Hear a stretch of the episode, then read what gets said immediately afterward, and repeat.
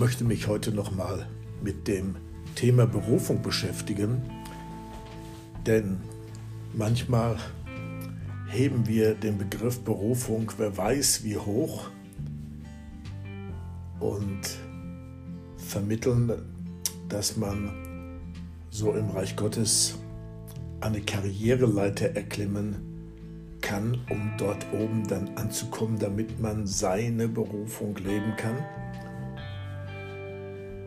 Und ich möchte einfach eine, einige grundlegende Dinge heute Morgen beleuchten, wozu wir alle berufen sind. Wir sind alle zur Diakonie berufen, zum Dienersein. Und Christus ist unser Vorbild. Jedenfalls sollte es sein. Und ich möchte einige Bibelstellen zitieren. Die erste aus dem Philipperbrief, Kapitel 2, Vers 3 und folgende. Tut nichts aus Streitsucht oder um eitler Ehre willen, sondern in Demut achte einer den anderen höher als sich selbst. Und jeder, jeder sehe nicht auf das Seine, sondern auf das, was dem anderen dient. Denn ihr sollt so gesinnt sein, wie Christus Jesus auch war, der als er in göttlicher Gestalt war, er nicht wie ein Raub festhielt, Gott gleich zu sein, sondern sich selbst entäußerte und Knechtsgestalt annahm, den Menschen gleich und dem Äußeren nach als ein Mensch erkannt wurde. Er erniedrigte sich selbst und wurde gehorsam bis zum Tod, ja zum Tod am Kreuz. Darum hat Gott ihn auch hoch erhöht und hat ihm einen Namen gegeben, der über alle anderen Namen ist, damit im Namen Jesu sich jedes Knie beuge von allen, die im Himmel und auf Erden und unter der Erde sind. Und jede Zunge bekenne, dass Jesus Christus der Herr ist, zur Ehre Gottes des Vaters. Das ist sein Wesen. So kam Christus in diese Welt. Und hier heißt es, er entäußerte sich selbst. Er erniedrigte sich selbst er wurde nicht erniedrigt, sondern er erniedrigte sich selbst. Er war Gott und nahm nicht nur Menschengestalt an, sondern Knechtsgestalt an. Wow, das ist ein, wie soll ich das mal formulieren? Das ist etwas, was wir fast gar nicht begreifen können. Äh, in allen Religionen oder auch politischen Richtungen da findet man oft Menschen, die wollten Götter sein oder sogar Gott. Aber es gibt nur einen einzigen Gott, der wollte Mensch sein und das war Jesus selbst. Und das ist sein Charakter, das ist sein Wesen. Ich möchte einsteigen in eine andere Bibelstelle aus dem Lukas-Evangelium. Tja, da war Jesus also mit seinen Helden unterwegs die er sich selbst ausgesucht hat. Und dann lesen wir in Lukas 22, Vers 24, es erhob sich aber ein Zank unter ihnen, der von ihnen als der Größte anzusehen war. Na, zumindest da waren sie ehrlich.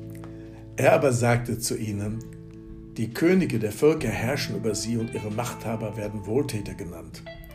Ihr aber nicht so, sondern der Größte unter euch soll wie der Jüngste sein und der Vornehmste wie der Dienende. Denn wer ist größer, der zu Tisch sitzt oder der dient? Ist es nicht der, der zu Tisch sitzt? Ich aber bin unter euch wie ein Diener. Ihr aber seid es, die ihr in meinen Anfechtungen bei mir ausgehabt habt. Und ich übergebe euch das Reich, wie es mir mein Vater übergeben hat. Ja, das ist so tief im Menschen drin, in uns drin, dass wir doch irgendwie jemand sein wollen. Und das Schönste ist doch eigentlich, wenn Jesus in unser Leben gekommen ist und hat uns neu gemacht, hat uns ein neues Herz gegeben, eine neue Gesinnung, einen neuen Geist, hat uns wiedergeboren durch seinen Heiligen Geist. das ist doch das Größte. Damit kann man sich doch bis in alle Ewigkeit zufrieden geben, oder? Ich bin so dankbar dafür. So, so dankbar dafür. Ja, und weil wir halt Menschen sind, haben wir, halt, haben wir es halt immer wieder mit diesen Geschichten zu tun. Ja, immer wieder mit diesen Geschichten zu tun. Wer will der Größte sein? Und äh, ja, Jesus hat da einiges zu gesagt. Im Johannesevangelium, Kapitel 12, Vers 26. Wer mir dienen will, wer mir dienen will, das wollen ja viele, jedenfalls sagen sie es, der soll mir folgen. Und wo ich bin, da wird mein Diener auch sein. Und wer mir dient, den wird mein Vater ehren. Ja, wem dienen wir eigentlich in allererster Linie? Dienen wir den Menschen? Wollen wir Menschen gefallen? Wollen wir, dass sie gut über uns reden, dass sie uns auf die Schulter klopfen oder dass sie klatschen? Ich erlebe das ja sehr oft, wenn ich predige und ich werde vorgestellt und dann klatschen alle und äh, ich habe mich da nie so wohl beigefühlt. Nicht, dass ich das nicht annehmen kann, aber Wer soll denn die Ehre bekommen? Gott soll die Ehre bekommen. Und ich habe es mir zur Gewohnheit gemacht, dass alle Anerkennung und alles Wohlwollen, dass ich das abends bündle wie so einen Blumenstrauß und gebe es Gott zurück. Weil er hat ja gesagt, ich gebe meine Ehre keinem anderen. Und ich sage danke Jesus, danke für die offenen Türen, die offenen Herzen, äh, die offenen Ohren, Danke, Jesus. Aber alle Ehre gehört dir. Der Vater soll geehrt werden durch unser Leben. Ja, und dann gibt es ja dann die Bibelstelle, da wird es ja ganz deutlich, wo Jesus spürt, seine Zeit ist bald zu Ende. Und dann versammelt er seine Jünger in einem Obergemach und er bindet sich eine Schürze um, gießt Wasser in ein Becken und fängt an, den Jüngern die Füße zu waschen. Und dann kommt er bei Petrus an die Reihe und der ist ganz entrüstet und der sagt, Herr, sollst du mir die Füße waschen? Und Jesus spricht zu ihm, was ich tue, das verstehst du jetzt nicht, du wirst es aber später erkennen. Da sagte Petrus zu ihm, Oh, Niemals sollst du mir die Füße waschen. Jesus antwortete ihm, wenn ich dich nicht wasche, hast du keinen Teil an mir. Simon Petrus spricht, Herr, nicht die Füße allein, sondern auch die Hände und den Kopf. Ja, der wollte gleich ein Vollbart haben, von einem Extrem ins andere. Jesus hat auch dem Judas die Füße gewaschen. Er sagte aber im gleichen Atemzug, ihr seid nicht alle rein. Ja, das war schockierend. Und dann im Kapitel 13, Vers 15 sagt er, ein Beispiel habe ich euch gegeben, damit ihr tut, wie ich euch getan habe. Ja, ein Diener sein. Nicht den eigenen Vorteil suchen. In der Gesellschaft ist es ja so, dass es immer mehr dahin, dass wir immer mehr dahin tendieren und auch äh, die Trends werden gesetzt, dass man sich selbst verwirklichen muss. Und das ist unheimlich anstrengend, ja, weil wir sind eigentlich nicht dazu geschaffen, uns selbst zu verwirklichen, denn Gott möchte uns verwirklichen. Das heißt, Gott möchte uns in das hineinbringen, was er für uns hat und Gott möchte uns in das formen und transformieren, dass er in uns sieht. Das ist die Erlösung vom Kreuz. Wenn wir Jesus in unser Leben aufnehmen, dann geschieht ja diese Transformation. Und da sind wir zuallererst als Diener berufen in die Diakonie, einander zu helfen, einander zu fördern, einander zu achten, eine Kultur der Ehre zu entwickeln. Ich rede nicht gerne von Respekt, weil Respekt hat mein Hund vor mir. äh, Kultur der Ehre ist wohl ein besseres Wort. Ja, und das drückt es ja auch, eine achte den anderen höher als sich selbst, heißt es ja im Philipperbrief. Und wenn wir diese Haltung einnehmen, was dann passiert, ist, jeder, jeder hat einen Platz, den er ausfüllen kann. Ja, der, die Karriereleiter im Reich Gottes, die führt nicht nach oben, die führt nach, nach unten. Und auf dem untersten Weg, wie man das so schön sagt, gibt es ja kein Gedrängel. Und da mache ich mich einfach verfügbar für Jesus. Das war mir immer sehr wichtig, auch meine Motivation zu überprüfen, für wen mache ich, was ich mache.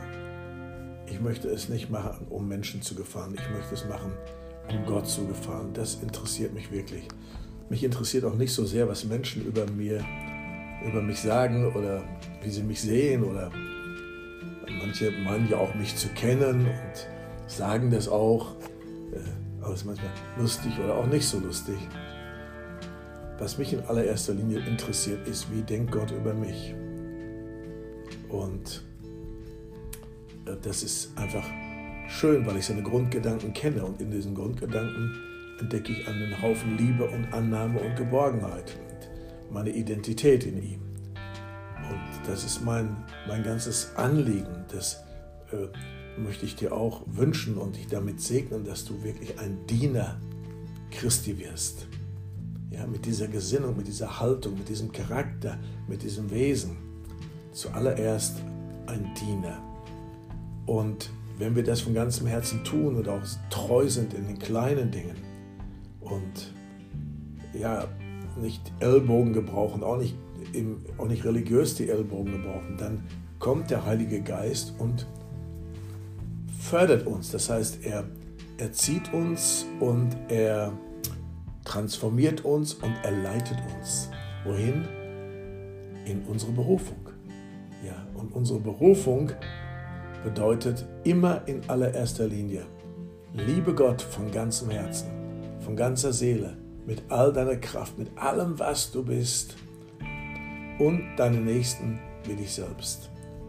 Dahin geht es immer in allererster Linie und von daher kommen erst die ganzen Führungen dann mit Berufung zum Evangelisten oder Propheten oder äh, was weiß ich, ein Dienst an Armen und Bedürftigen, wie auch immer, das entwickelt sich dann und das ist dann entspannend. Ja, man braucht überhaupt nicht dafür zu kämpfen.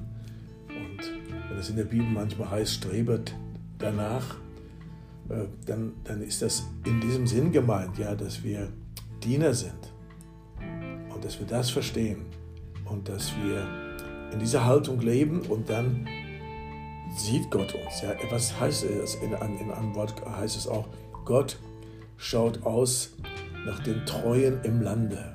Wo sind die Treuen im Lande, die ihm hingegeben sind? Ja, und die nimmt er und die formt er, die trainiert er und die kann er auch gebrauchen. Und ich bete dafür, dass Gott dich ja, so transformieren kann, wie Jesus war, diesen Charakter. Ja, und es ist etwas Wunderbares, ob man sich selbst demütigt, so wie Jesus, oder ob man gedemütigt wird, das ist dann nicht so angenehm. Ja, aber Demut ist die Landebahn des Heiligen Geistes und da ist dann alles und vieles möglich. Ja, da kannst du wirklich jemand werden, der mit Gott Geschichte schreibt oder mit dem Gott Geschichte schreibt. Ja. So in diesem Sinn noch einmal etwas über Berufung. Gott segne dich und ich hoffe, ich konnte dich mit diesem Wort des Dienens und der Diakonie ermutigen. Bis dann.